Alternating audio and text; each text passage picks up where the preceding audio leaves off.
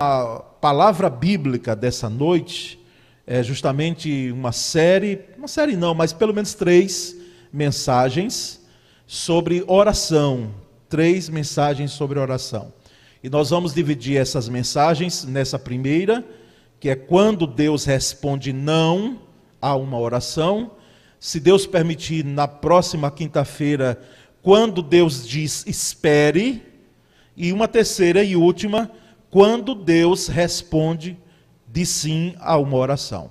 Então são três focos aí, três aspectos que nós vamos é, tentar colocar diante dos irmãos, pela misericórdia e graça de Deus, ministrando aqui nessas quintas-feiras. E essa questão da oração, é, nesses três aspectos, nós aprendemos, eu particularmente aprendi desde cedo, que nós temos pelo menos três respostas mesmo de oração. Que é Deus dizer sim, aquilo que nós estamos colocando em nossa oração, motivo de oração, é Ele dizer, aguarda um pouco mais, não é? E vai nos dando graça para que possamos continuar orando, sem esmorecer por aqueles motivos, podem levar até, quem sabe, anos. Eu quero lembrar você que alguém chamado Abraão nas Escrituras esperou 25 anos por uma promessa. E depois de 25 anos veio. Talvez o seu caso não seja esse. Ela pode surgir em muito menor tempo e é o que nós queremos, não é? Mas pode ser que Deus lhe diga: espere. Está aguardando. E por que é que Deus diz espere? Aí você vai ter que vir quinta-feira porque dentre um dos aspectos que Deus diz espere, nós vamos aprender que não é em vão, que ele muitas vezes não atende às nossas orações, e nós oramos hoje e já chega a semana que vem. E por último, entendemos que Deus pode dizer não, que é o aspecto de hoje. Há orações que nós fazemos. Né? Muitas vezes nós oramos, oramos, clamamos, fazemos até jejum, fazemos uma campanha de oração que não há problema, não é? Algum em fazer. Eu mesmo já fiz por pessoas, particularmente nem tanto em minha vida, mas movido para orar, interceder por outros, e não veio, não aconteceu. Ou pelo menos não aconteceu como eu esperava. E quais são, irmãos, os motivos? Essa é a pergunta que liga porque Deus não responde oração. Quais são os motivos porque Deus, quais alguns motivos que nós podemos elencar aqui que Deus não responde uma oração? Então, eu não vou dizer todos eles, porque não vai ser um propósito, mas pelo menos alguns dos motivos pelos quais Deus não responde uma oração.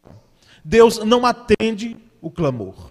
Eu não trouxe hoje o esboço para ser projetado, sempre gosto de trazer, porque a gente aprende que os irmãos me ouvindo e lendo apreende mais, não é?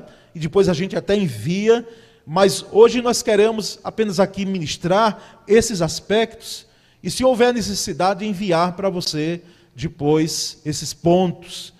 Por que é que Deus não responde uma oração? Primeiro aspecto, irmãos, é a questão da idolatria. Idolatria.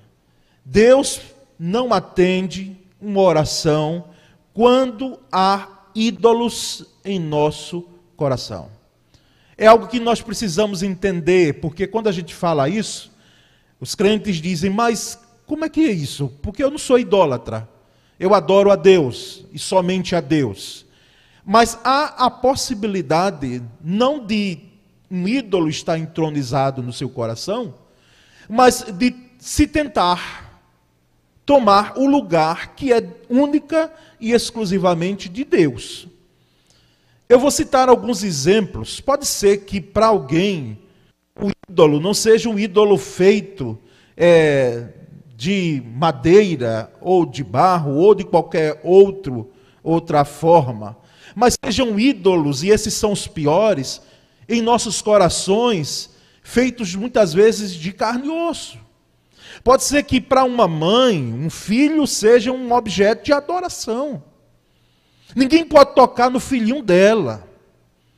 E eu já vi, e quem sabe você também conhece, que muitas vezes no lidar com um ou com filhos, o casal entra em desentendimento, porque ninguém pode mexer com aquele menino, ninguém pode mexer com aquela menina.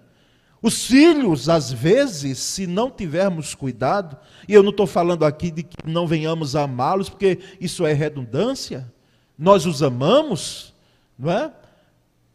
Eles não apenas foram gerados por nós, ou gerados no coração para quem adotou aqui, mas eles são nossos filhos, nós damos a vida por eles. Não tenho dúvida alguma.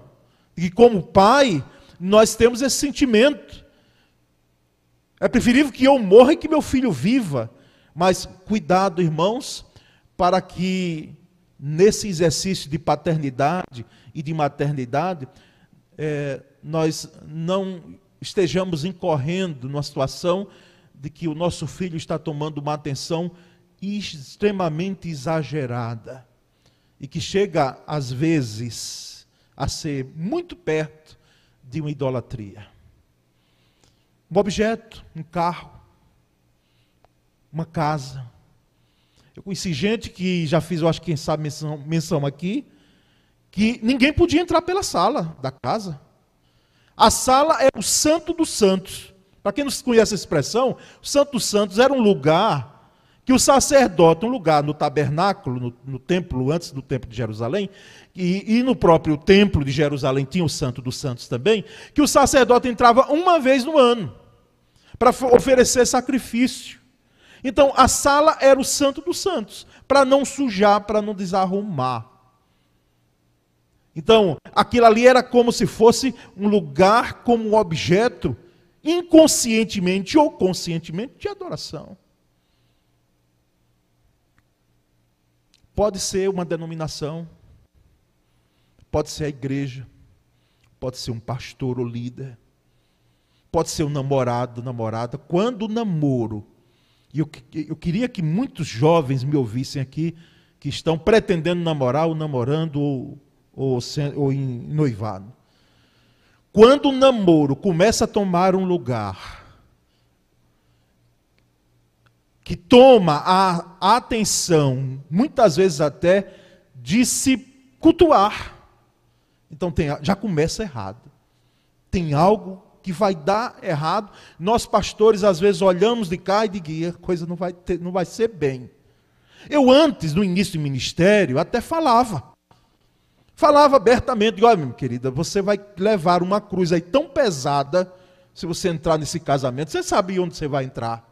Mas depois eu notei que não adiantava muito, porque o argumento era assim: eu amo demais. É o amor da minha vida. E quem é o pastor que vai conseguir? Qual é o pai que vai conseguir?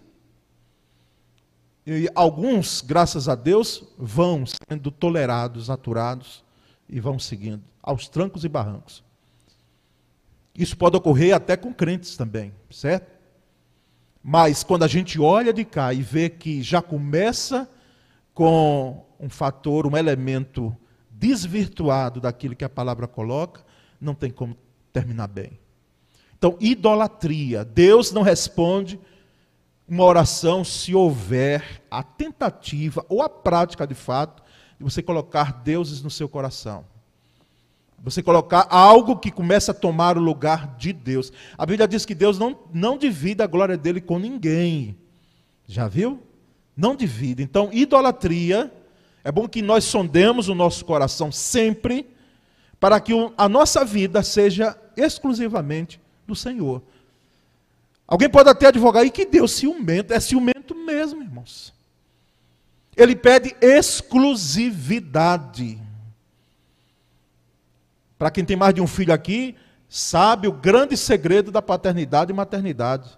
Estou vendo aqui irmãos que têm caminhado muito mais do que eu na vida de criação de filhos no lar. Sabe que nós temos que dar atenção e procurar, embora tenha um que é mais grudento com a gente, não é? Que fica aqui no pé e tem aquela atenção e liga e fala, é aquele grude. Mas a atenção nossa deve ser para todos Todos eles. Nós não somos de um. nem de dois. Mas Deus, Ele apenas quer a exclusividade. Ele quer a exclusividade. Então, a idolatria. Mas há um segundo motivo, não é? que é o, a questão da, do pecado mesmo. Não é? Pecado no nosso coração. Idolatria é pecado. E pecado aqui é de uma forma de transgressão daquilo que nós fazemos que saímos do alvo que Deus quer para nós.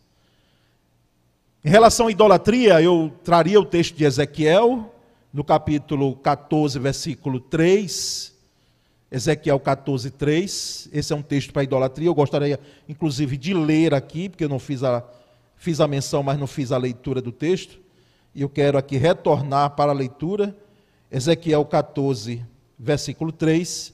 Filho do homem, estes homens deram lugar nos seus corações aos seus ídolos e puseram um tropeço da sua maldade diante da sua face. Devo eu, de alguma maneira, ser interrogado por eles? Então, aqui é o profeta Ezequiel levantando-se para justamente combater, advertir, lembrar que diante de Deus a idolatria causa uma indignação. E em relação ao pecado, nós temos textos, e eu quero me apegar apenas ao texto de é, 2 Samuel capítulo 12, os versículos 13 a 18, 2 Samuel 12. Por que esse texto de 2 Samuel? Porque justamente Davi aqui, ele comete um, um, uma transgressão, e não apenas uma, mas mais de uma, porque ele adultera, mas ele também comete um, um homicídio. Ele manda com que o seu um dos seus valentes, que era casado com a mulher que ele tinha adulterado, que era Urias, ficasse no campo de batalha que ele já sabia como combatente que era, e deu a ordem para que o seu general, o general do seu exército, Joabe, que era o seu primo, né, primo de Davi, colocasse Urias justamente no lugar que ele seria morto. E de fato foi. E esse texto de 2 Samuel, a partir do versículo 13, não é? no capítulo 12, versículo 13, fala justamente dessa, esse aspecto do pecado que Davi agasalhou no seu coração. E veja o que é que o profeta Natã, que é levantado por Deus para ir até o palácio, para falar ao rei Davi, disse: Pois tu fizeste em oculto o caso do adultério mas eu farei este negócio perante todo Israel e à luz do sol. Então disse Davi a Natã: Pequei contra o Senhor, e tornou Natã a Davi, e disse: Também o Senhor perdoou o teu pecado, não morrerás. Versículo 14: Todavia, porquanto com este feito deste lugar, a que os inimigos do Senhor blasfemem, o filho que te nasceu certamente morrerá. Versículo 15: Então Natan foi para sua casa, depois o Senhor feriu a criança que a mulher de Urias dera a Davi. A mulher de Urias, é impressionante. Em toda a Bíblia, vai ser a citação até lá o final do episódio, que nós vamos notar que o termo é mudado. Não vai ser mais a mulher de Urias, vai ser a mulher de Davi. Depois que Deus deu o tratamento necessário a Davi, porque era mulher de outro homem. A mulher de Urias dera a Davi, de sorte que adoeceu gravemente. Davi, pois, buscou a Deus pela criança e observou o rigoroso jejum, e recolhendo-se, passava a noite toda prostrado sobre a terra. Irmãos, aqui está justamente o reconhecimento de Davi do pecado, mas note que isso não eximiu a consequência dele. Porque é, é algo que nós precisamos entender que toda a ação é, provoca uma reação não apenas no mundo físico. Não é uma lei física apenas, é uma lei espiritual. Se eu provoco e se eu cometo um mato que é chamado pecaminoso, que para essa nossa sociedade aí não existe mais isso, não é porque nós vamos ser taxados de puritanos, não é? Nós vamos ser taxados de gente que quer ser melhor do que os outros, não é de retrógrados. Esse é o sentimento que muitas vezes há, e o discurso da sociedade em relação à religião, em relação a alguém que quer não é, encarar, navegar contra a maré do que nós estamos visto aí. Mas nós sabemos disso. Agora, nós precisamos saber mais ainda de que toda, todo ato pecaminoso, toda ação pecaminosa, ela tem uma consequência. Ela tem uma consequência. E a consequência foi para Davi dolorosa. A consequência para Betseba foi dolorosa. A consequência, inclusive, para o reino de Israel foi dolorosa. Então, pecado. Quando há pecado, irmãos, as nossas orações, elas não são respondidas diante de Deus. É necessário que nós sondemos o nosso coração, a nossa vida, as nossas práticas, porque quem sabe, eu lhe digo em nome de Jesus, quem sabe algumas de suas orações ou as suas orações não têm sido respondidas, porque a sua vida está em pecado. Porque há pecado do meio. E quando há pecado, o remédio para isso, a cura para isso, é confessar e deixar. Aquele que confessa e deixa, alcançará o quê? Misericórdia. E o que é, que é pecado? Pecado é tudo, já disse, tudo aquilo que desvirtua daquele propósito de Deus. Nós erramos o alvo. Então, é um segundo, segundo motivo porque as nossas orações é, não são respondidas. Mas, irmãos, há também a rebeldia. Rebeldia. A rebeldia ela não é muito falada em nosso, nosso meio, não. Já foi mais antigamente. A rebeldia é a, aquela atitude que leva as pessoas a não arredarem o pé das suas práticas, não reconhecerem de que em algum momento elas precisam mudar. Elas precisam deixar-se trabalhar, são rebeldes. E o rebelde, por natureza, ele tem o seu nascedor, a sua rebeldia, num orgulho tal que leva muitas vezes à derrota. Hoje nós temos pessoas que são rebeldes. Elas não querem submeter a autoridades, muito menos a autoridade paterna ou de liderança. São pessoas rebeldes. Filhos hoje que são rebeldes. Crentes hoje em igrejas que são rebeldes. Eles muitas vezes desrespeitam a autoridade pastoral de forma surpreendente se nós não muitas vezes pedirmos a Deus sabedoria para nos colocarmos com prudência, mas também confrontarmos, porque Deus não nos deu espírito de temor. Muitas vezes nós somos questionados por gente que é rebelde. Então a rebeldia, irmãos, pode ser sim um motivo pelo qual orações não têm sido respondidas. Às vezes nós notamos lares de nossos irmãos são crentes em Cristo Jesus, mas lares desestruturados. Lares desestruturados. Uma bagunça, irmãos. Uma bagunça. E aí, quando a gente começa a analisar, quando a gente começa a conhecer a história na sua profundidade, rebeldia. A, re... a rebeldia. Então, rebeldia pode ser. E rebeldia ao povo de Israel nos dá uma lição grande do que não devemos fazer em termos de rebeldia. Porque ele, eles, esse povo, aliás, em determinados momentos da sua trajetória, eles foram rebeldes diante do Senhor. Murmuraram abertamente, quase um dia apedrejam Moisés. Olha, um homem, um líder que eles tinham quase como um Deus, Moisés. O povo de Israel olhava para Moisés e dizia: Mas como é que esse homem sobe nesse monte?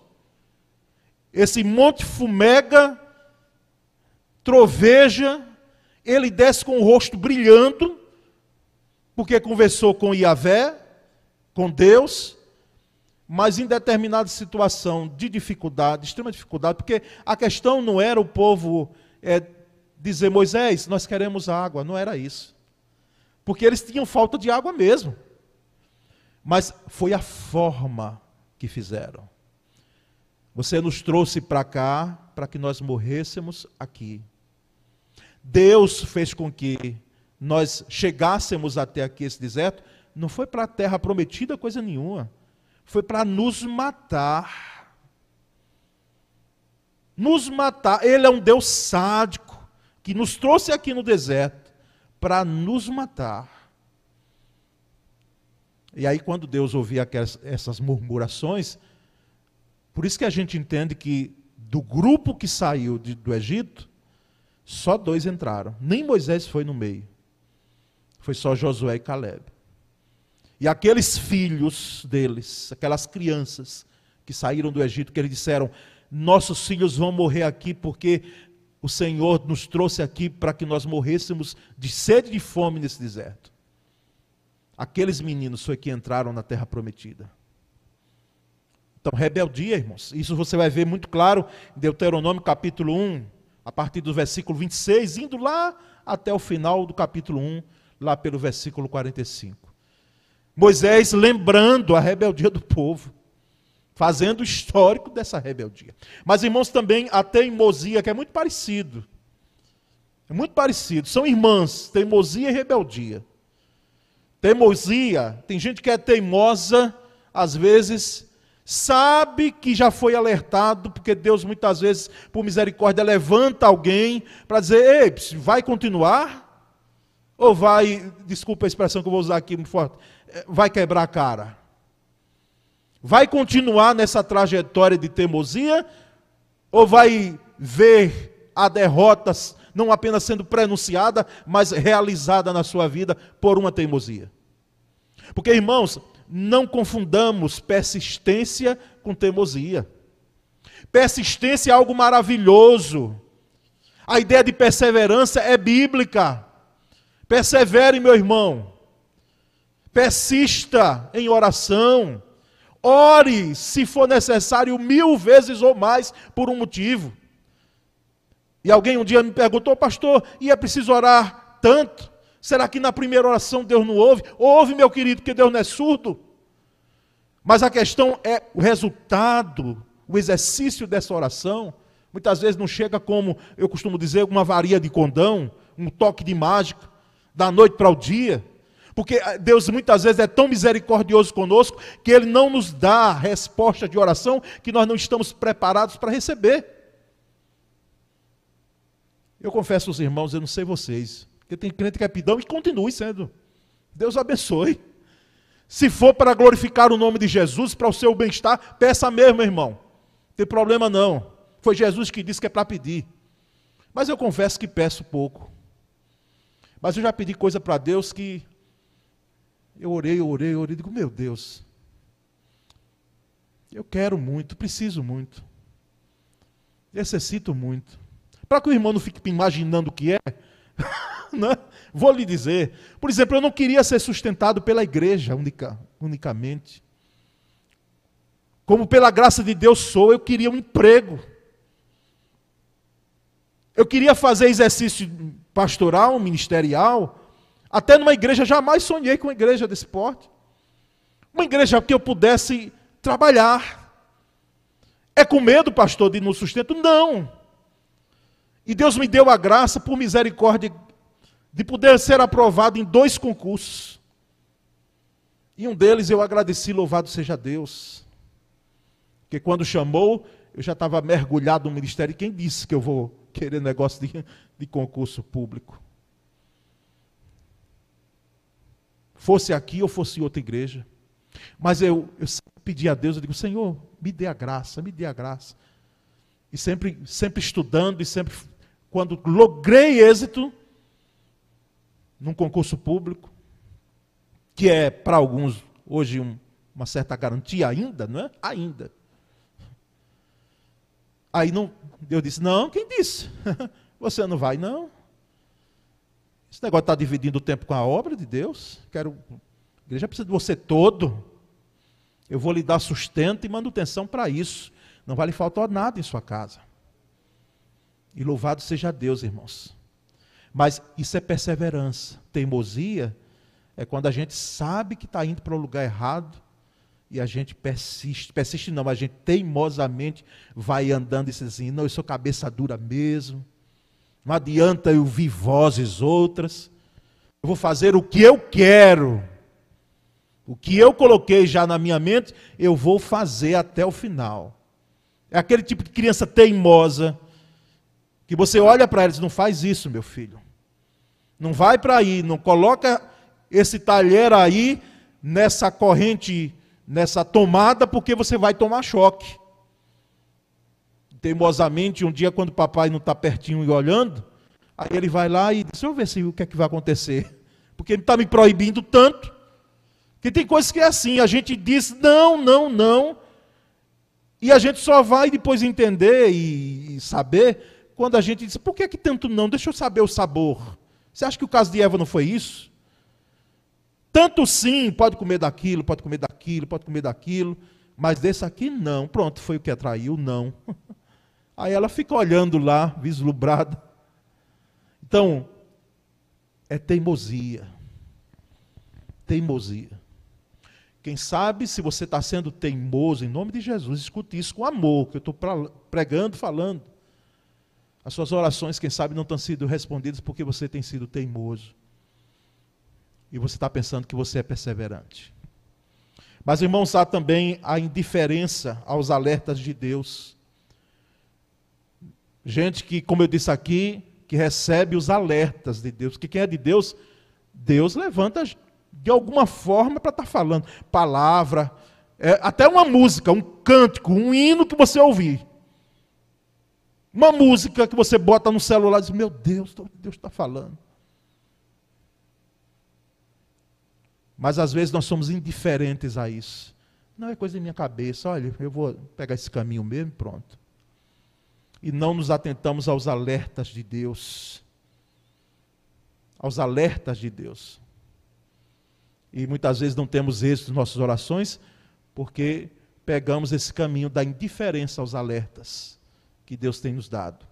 Mas há um outro motivo também: negligência às palavras de Jesus negligência às palavras de Jesus. Em João, capítulo 15, abra sua Bíblia aqui. Eu não estou solicitando que você abra, mas à medida que eu vou citando, vamos ler esses textos de João. Esse texto de João, capítulo 15, versículo 7. Veja o que é que tem escrito lá. A negligência e as palavras de Jesus. João 15, verso 7.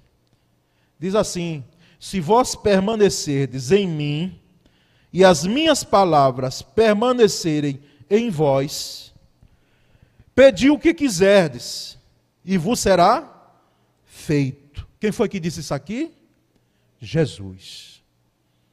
Jesus disse: Olha, se você estiver em mim, se nós estivermos ligados um ao outro, a minha palavra estiver dentro de você, e você estiver em mim, eu em você, ou seja, há uma comunhão entre nós, então você vai pedir e será feito. Por quê? Porque alguém até pode até pensar assim, puxa, então quer dizer que eu posso pedir qualquer coisa? eu posso pedir qualquer coisa. Você vai pedir, quando a gente está em Jesus, grave bem isso, quando nós estamos em Cristo e nós temos comunhão com Cristo, nós pedimos valores, coisas, como nós chamamos, de acordo com a vontade de Deus alinhadas com a vontade de Deus. Eu jamais pedirei algo que está desalinhado com aquilo que Deus quer para mim. O, o segredo é esse que Jesus está dizendo para a gente. Se eu estiver em comunhão com Cristo, eu vou pedir algo que Cristo seja glorificado e para o meu bem, sim. Mas ele será glorificado, estará alinhado com a vontade dele. Então eu não vou pedir algo que esteja fora. Alguém já disse que há alguma coisa que está fora do alcance da nossa oração. Só uma coisa. O que está fora da vontade de Deus. Porque o que estiver dentro do espectro da vontade de Deus, nós temos como conseguir com oração. Temos como conseguir com oração. Às vezes oramos muito. Oramos muito. Teve gente aqui que já orou por uma pessoa a conversão de uma pessoa anos. Muitos anos, muito tempo. Nós temos aqui a missionária Socorro e ela sabe muito bem, e os que militam nessa obra sabem disso. Às vezes, naquele trabalho de socorro do interior, a gente ora por gente que a gente quer ver convertida a Cristo, junto com parentes. Oramos, oramos, oramos, oramos, oramos, oramos. E leva muitas vezes anos. Leva um bom tempo para que a pessoa venha depois a ter um encontro com Cristo. Outros não. Outros, quando a gente menos espera, acontece. Mas o que é que nós queremos aqui colocar, irmãos? Essa negligência às palavras de Jesus não deve ter vez em nosso coração para que nós venhamos ter as nossas orações atendidas, alinhadas com a vontade de Cristo, com aquilo que Jesus quer para nós. Negligência à misericórdia. Pense você que o social não vale? Vale sim. A misericórdia. Ações de misericórdia, de compaixão, como a Junta de Missões Nacionais diz, de compaixão e graça. Atos de misericórdia, de você ajudar um outro. De ajudar o outro. Trouxe minha filha aqui no centro, logo cedo, resolver uma questão que ela está para habilitação, né, para aprender a dirigir. Doeu meu coração em ver aqui no centro da cidade, perto, quase desce. A vontade é descer do carro, botar dentro do carro e levar para casa. Não é? Mas hoje a gente fica tão, às vezes, precisa ter essa.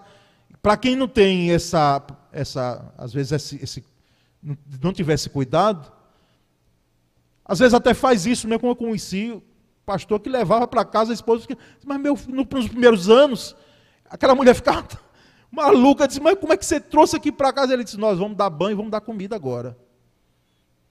Nós vamos cuidar dele, não vai ficar morando aqui, mas vai ficar um tempo aqui com a gente. Ele, ele era, não estou dizendo que você tem que fazer isso e eu, mas no caso dele era feito dessa forma. Porque atos de compaixão e de graça pode ser que na vida de um crente não existam. Não existam. E nós precisamos, de acordo com a nossa condição, ajudar o outro. É uma coisa interessante que nós percebemos no livro de Atos, quando aquele episódio de Cornélio, você lembra que Deus fez, através de Pedro, a citação das esmolas, que era o termo lá nas versões antigas que tinha. As esmolas, né? Que ele dava às pessoas necessitadas. O que é que nós queremos aqui colocar para os irmãos? Que não devemos negligenciar a misericórdia, porque nós não devemos olhar só para o nosso próprio umbigo. Nós devemos olhar para o outro, e quem sabe tem gente perto da gente que precisa que precisa sim.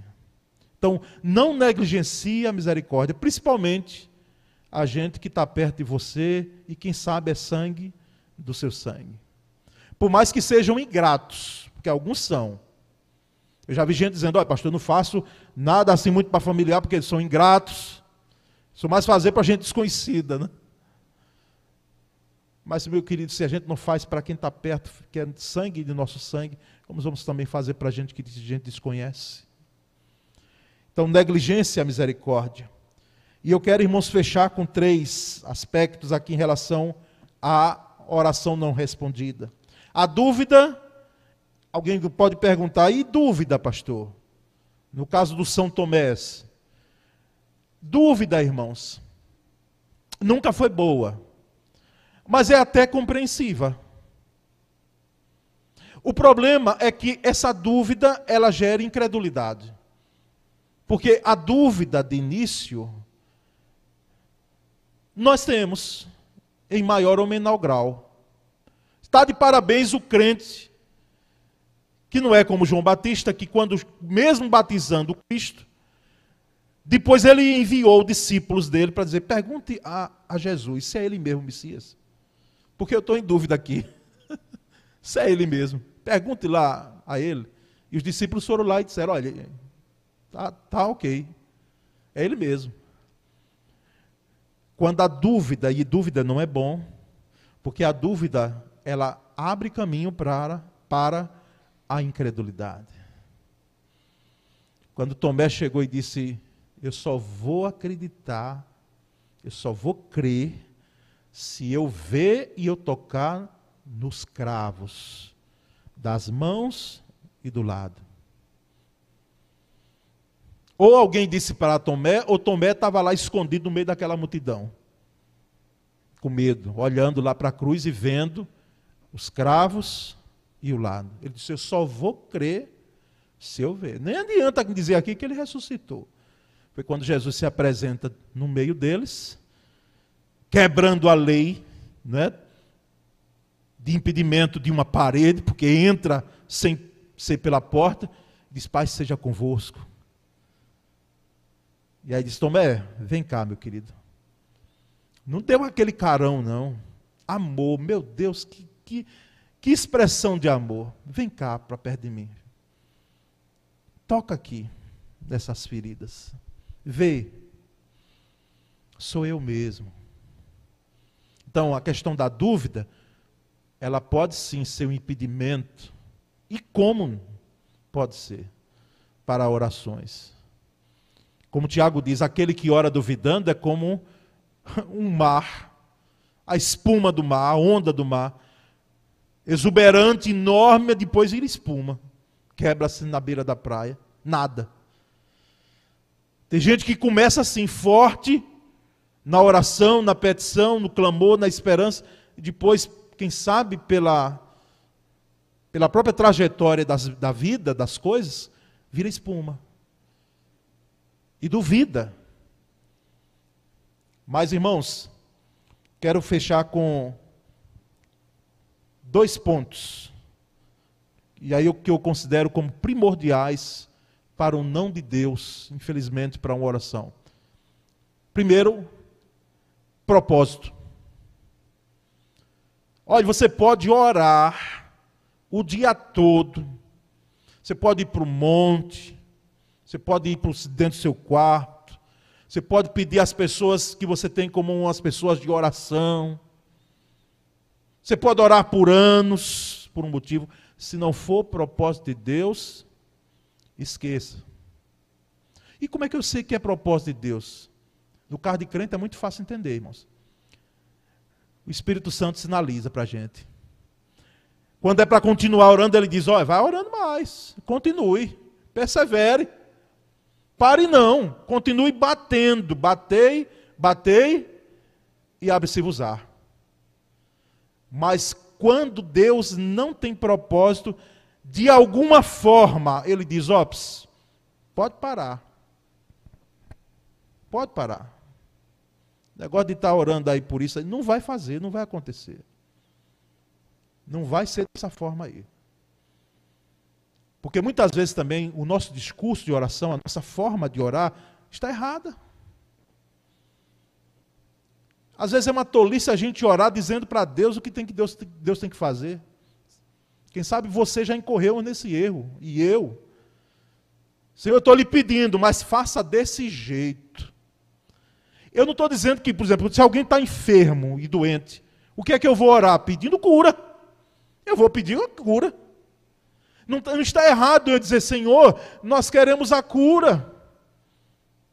Não há conflito algum. Mas a questão é quando eu coloco na minha mente que tem que ser feito daquela forma, daquele jeito.